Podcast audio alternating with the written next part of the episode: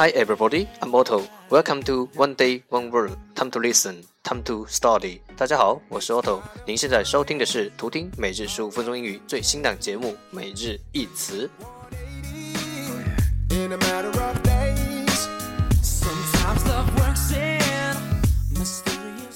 不定时，不定量，看心情，贵在坚持。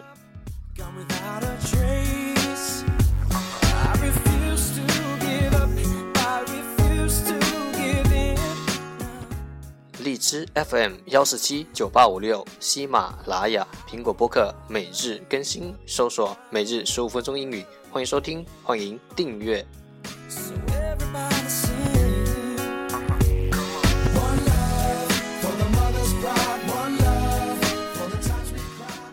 节目内容会同步更新于每日十五分钟英语微信公众号、新浪微博、百度贴吧，在国外社交网络 Facebook、Twitter，我们的名字叫每日十五分钟英语。更多精彩互动尽在每日十五分钟英语群，快来加入我们，等你哦！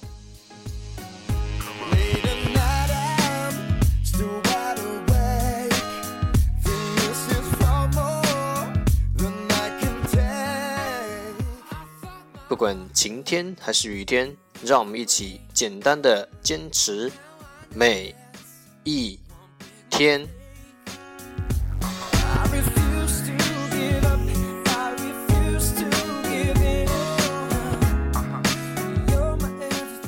Okay, let's get started. Day 15.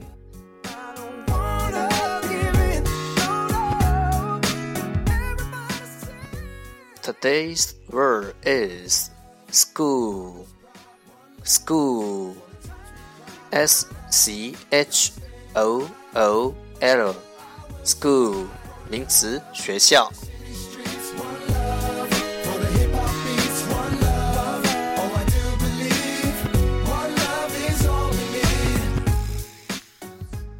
Let's take a look at its example. 让我们看看它的例子。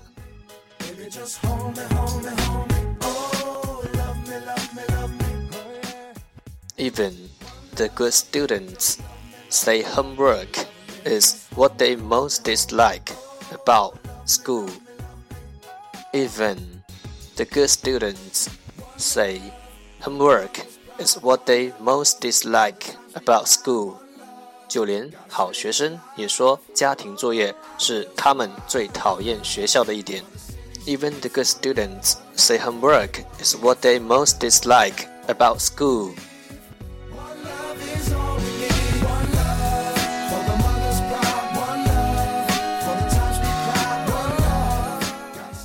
Let's take a look at its English explanation. 让我们看看它的英文解释。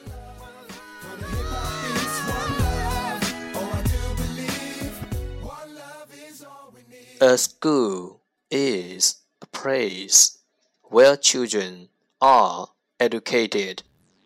You usually refer to this place as school when you are talking about the time that children spend there and the activities that they do there. A school is a place where children are educated. You usually refer to this place as school when you are talking about the time that children spend there and the activities that they do there. 学校，a school 就是 is 孩子受教育，where children are educated 的地方，a place。 当你谈论小孩在那里花时间或做运动，When you are talking about the time children spend there and the activities that they do there，会提到学校这个地方。You usually refer to this place as school。学校就是孩子受教育的地方。 当你谈论小孩在那里花时间或做运动的时候，会常常提到学校这个地方。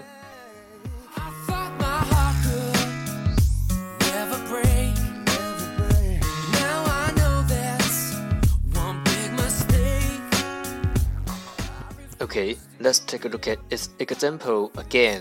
让我们再看看它的例子。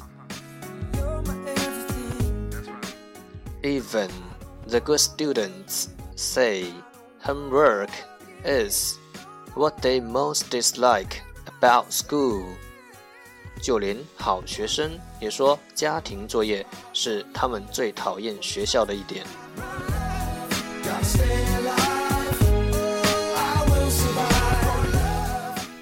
Keywords 关键单词：school、school、 S c h o o l school，名词学校。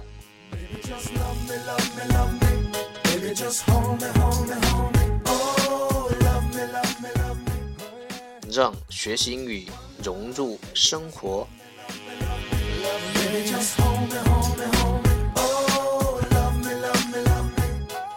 在途中爱上每日十五分钟英语。在途中爱上你自己。